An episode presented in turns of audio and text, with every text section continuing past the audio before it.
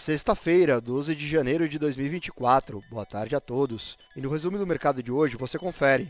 O Ibovespa encerrou em alta de 0,26%, fechando aos 130.987 pontos. A produção industrial em novembro cresceu em 9 dos 15 locais pesquisados, segundo pesquisa do IBGE. Como outros destaques, o Santander Brasil pagará juros sobre capital próprio no valor bruto de 1,5 bilhão de reais. Será considerada a posição acionária de 19 de janeiro de 2024, com pagamento em 8 de fevereiro. Os papéis recuaram 0,59% na sessão. As ações da Vale caíram 0,9%, repercutindo a queda do minério de ferro de 1,27% em Dalian na China. O minério de ferro foi afetado pela deflação chinesa, divulgada hoje, acima do esperado.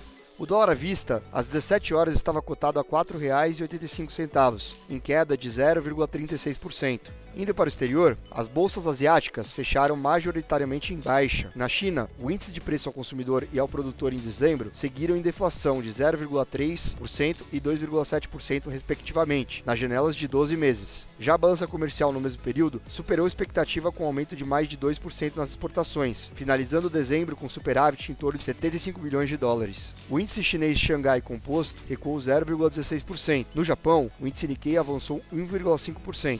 As bolsas europeias fecharam em alta, de olho nas expectativas de cortes de juros na região. Em discurso, o presidente do Banco Central Europeu afirmou que o pior momento da inflação já passou.